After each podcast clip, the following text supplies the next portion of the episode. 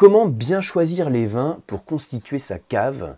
C'est ce que je voudrais vous montrer aujourd'hui, enfin c'est ce dont je voudrais vous parler au travers de deux principes clés. Alors je vous mets en garde, hein, dans cette vidéo, je vais absolument pas vous donner une liste de vignerons euh, qui sont euh, très bien pour avoir des vins qui vieillissent ou des vins dégustés jeunes, enfin des, vins qui sont à mettre dans votre cave. C'est absolument pas mon but ici.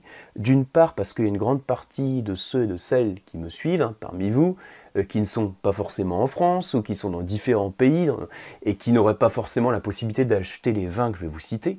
Et en plus, honnêtement, sur une petite vidéo de 5 minutes, vous citez quelques vignerons, ça me paraît ça veut dire que je vais devoir en exclure beaucoup, donc ça me paraît un petit peu dommage. Donc c'est pas du tout le, focus que je veux donner sur cette vidéo. On va plutôt voir les principes clés. Ça veut dire que vous avez peut-être chez vous un espace pour stocker des bouteilles c'est peut-être un petit espace hein, dans un endroit, peut-être une, armoire pour, faire vieillir le vin, une armoire de vieillissement. Euh, ça peut être aussi une, cave très qualitative en sous-sol. Ça peut être un espace dans votre cuisine où vous stockez quelques bouteilles. Vous avez peut-être un lieu où vous stockez du vin, éventuellement dans le but de le faire vieillir. Ce que je vous propose ici, donc, c'est deux principes pour mieux choisir les vins pour cette cave. On va voir ça tout de suite. Le premier principe, c'est ce que j'appelle le principe de la qualité de la cave. Alors, vous n'allez pas voir ça dans, c'est pas des principes officiels, hein. vous n'allez pas voir ça dans, des livres de sommellerie ou autre. Hein. C'est des principes que je vous donne, donc ça reste entre nous. C'est des principes euh, par expérience qui aident beaucoup pour constituer sa cave, donc c'est la raison pour laquelle je vous les cite. Le principe de la qualité de la cave, c'est le suivant. Ça veut dire que je vais définir trois niveaux de qualité de cave. La cave qui est très qualitative, donc avec des super conditions pour faire vieillir le vin, donc euh, euh, une hygrométrie suffisante, une certaine fraîcheur et pas de choc thermique, euh, obscurité, pas de vibration, hein, tout ça ça fait partie des, facteurs qui permettent un bon vieillissement du vin. La cave top. Ensuite, vous avez la cave intermédiaire et la cave, on va dire, peu qualitative, hein, la cave de base. En gros, vous avez dans la cuisine les plaques chauffantes et puis pas très loin, vous stockez vos bouteilles. Donc je donne une image un petit peu caricaturale, mais c'est pour vous définir trois niveaux de qualité. Alors déjà, peut-être que vous savez à peu près hein, sur quel niveau de qualité se situe votre cave. Pourquoi je vous donne ce premier principe? C'est parce que au moment de choisir les vins pour constituer votre cave, c'est important de pas choisir des vins à faire vieillir si vous avez une cave un peu pourrie. si vous avez une cave qui n'est pas adaptée au vieillissement du bouteille, c'est dommage d'acheter des vins premium avec un super potentiel de garde qui ont besoin de faire 5, 10, 15 ans de cave si vous n'avez pas une cave pour bien les faire vieillir. Parce qu'un vin qui a besoin de vieillir, il faut le faire vieillir lentement et dans des bonnes conditions.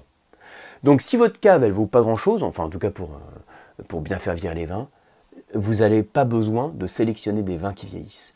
Donc c'est le premier principe que j'indique ici, le principe de euh, qualité de la cave. Donc, soit vous avez une cave pas terrible, une cave moyenne ou une cave top. Cave pas terrible, ça veut dire qu'il faut privilégier un maximum de vins dans votre cave qui sont plutôt des vins à boire jeunes. Par contre, si vous avez une super cave, vous pouvez avoir des vins de garde. Donc si vous avez une cave qui est très qualitative, vous pouvez avoir jusqu'à 80% de vins de garde. Alors attention, ce que j'appelle des vins de garde, ça peut être déjà à partir de 3 ans. On va dire des vins à boire jeunes, ça va être entre 0 et 3 ans. Et puis au-delà de 3 ans, 3 ans, 5 euh, ans, on va être sur des vins de garde, et 10 ans, au-delà de 10 ans, sur des vins de grande garde. À partir du moment où vous avez une bonne cave, vous pouvez avoir une majorité de vins à faire vieillir, enfin de vins avec un bon potentiel de garde. Ça, c'est le premier principe à avoir en tête. Alors, vous allez voir, après, je vais vous montrer un petit outil, un petit calculateur que, j'ai fait. Je vous ferai une capture d'écran euh, pour vous montrer un, peu euh, comment raisonner un peu plus précisément en termes de proportion. Deuxième principe, c'est ce que j'appelle le principe de proportion. Donc c'est les deux principes de base hein, que, j'aime bien citer pour donner quelques clés pour, comprendre comment constituer sa cave. Le principe de proportion, c'est le suivant. Ça veut dire que il faut, en tout cas je recommande dans sa cave, d'avoir des vins différents en style. Même si vous êtes fan que des Saint-Estèphe, par exemple, hein, ou que vous êtes fan des, euh, côtes rôties, par exemple, euh, je recommande de ne pas avoir que ce vin dans votre cave. Et pourquoi je vous dis ça? Parce que je pars du principe que quand vous constituez une cave à vin, il y a trois notions, alors peut-être plus que le terme notion, c'est pas forcément bien choisi, trois motivations peut-être, euh, au moins en tout cas, hein, pour la constitution de cette cave. Il y en a une déjà, c'est le partage. Ouvrir une bouteille de vin, c'est aussi euh, partager une expérience de dégustation en famille, entre amis, c'est partager un bon moment. Un Brassens disait le meilleur vin, c'est pas nécessairement le plus cher, mais c'est celui que l'on partage. Donc le partage, c'est important. Et donc, s'il y a un style de vin que vous aimez, c'est important aussi d'avoir d'autres styles de vin pour justement diversifier les expériences de dégustation. L'autre notion, c'est la découverte. L'autre notion ou l'autre motivation, c'est la découverte. Dans les vins, il faut toujours être curieux. Il ne faut pas se braquer juste sur un type de vin ou sur une appellation. Il faut essayer d'aller plus loin. C'est ce qui permet aussi de travailler son palais et de prendre plus de plaisir dans la dégustation. Donc le partage, la découverte, je pourrais ajouter aussi la diversité qui sont finalement assez liées. Donc ça veut dire que je recommande d'élaborer une proportion de vin en fonction des styles. Regardez, je vous montre un principe de proportion type. Alors ça peut être complètement changé en fonction des, vins que vous aimez. Hein. Si vous êtes fan, que des vins sucrés, par exemple, bah voilà, vous pouvez avoir ce qu'on appelle les vins moelleux, les liquoreux. Vous pouvez évidemment en avoir plus dans votre cave. Si vous êtes dans une région viticole, vous êtes vous-même viticulteur et que vous produisez un style de vin, logiquement, cette proportion va être un petit peu différente. Mais c'est un repère que je donne en général. C'est-à-dire que entre les rouges, les blancs, les moelleux, les rosés, les effervescents, je, reconnais, recommande d'avoir tous ces types de vins dans la cave.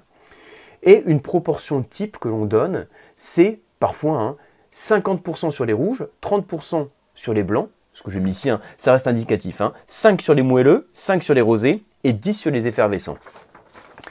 Alors, je vous demande, vous lâchez pas dans les commentaires, ça reste un repère et un outil que je donne. Et si je vous le transmets ici dans cette vidéo, c'est parce que je sais que par expérience, euh, ça plaît, hein, sur les dégustateurs auxquels j'ai communiqué ça, ça plaît parce que ça donne des bonnes bases pour savoir vers quel vin s'orienter. Alors maintenant, je vais vous montrer un petit outil que, que j'avais fait hein, sur Excel, un petit calculateur de cave, euh, qui vous montre justement comment raisonner pour sélectionner ces vins. Alors voilà le petit calculateur, alors regardez, c'est tout bête.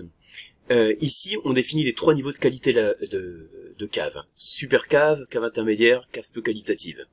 Ensuite, je vais dire, on va avoir différents types de vins. Type et style. On a les rouges, on a les blancs, on a les moelleux, les rosés et les bulles. Au sein des rouges, je définis des styles. Rouge tannique, rouge onctueux, rouge léger fin. Les blancs, je définis également des styles. Je, le fais assez vite. Hein. Et puis, Ici, je vais définir des vins donc avec un potentiel de garde, donc les vins boire jeunes, les vins de moyenne garde et les vins de grande garde. Je précise, bien sûr, ça reste encore indicatif. Voilà. Alors ensuite, je vais faire une répartition par cave. Je vais dire qu'en fonction de la cave peu qualitative, intermédiaire ou top qualité, je vais définir une proportion de vins. Vous voyez que sur la cave qui est peu qualitative, honnêtement, honnêtement, des vins de grande garde, j'en mets aucun c'est pas la peine, c'est des vins à faire vieillir, si j'ai une cave qui est vraiment pas terrible, autant se limiter aux vins à boire jeunes, voire un petit peu de vin de moyenne garde. Sur la cave intermédiaire, la proportion change. Je peux rajouter un petit peu de vin de moyenne garde, un petit peu de vin de grande garde. Et puis sur une taf de cave de top qualité, là, la proportion va s'inverser. Et ensuite, à partir de cette base, je vais définir la capacité de ma cave. Par exemple, j'ai une cave qui peut avoir 100 quilles. Et puis, j'ai une cave qui est euh, plutôt, on va dire, une notion que je qualifie d'intermédiaire. Dans ce cas-là, voilà la répartition qui est préconisée. 50 quilles de rouge, 30 de blanc et 20 du reste. Comment ça va se répartir 15 de rouge tannique, on peut faire de cette manière-là. Alors c'est un calcul qui est fait avec des formules, hein, donc le truc, il faut prendre un peu de recul, mais vous voyez un peu l'idée? Euh, Par exemple, si j'ai une cave au top, je peux avoir euh, 600 quilles, et c'est une cave en sous-sol. Hein, on dit que plus il y a d'escaliers, plus la cave est qualitative, hein, donc une cave en sous-sol.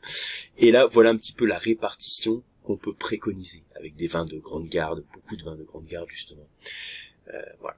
Donc par contre, si j'ai une cave qui est toute pourrie euh, dans ma cuisine, à côté des plaques chauffantes, et que je peux mettre 10 bouteilles à côté, et eh bien là, effectivement, euh, ça va être, vous voyez que je mets aucun vin de garde, hein, pour le coup, ici.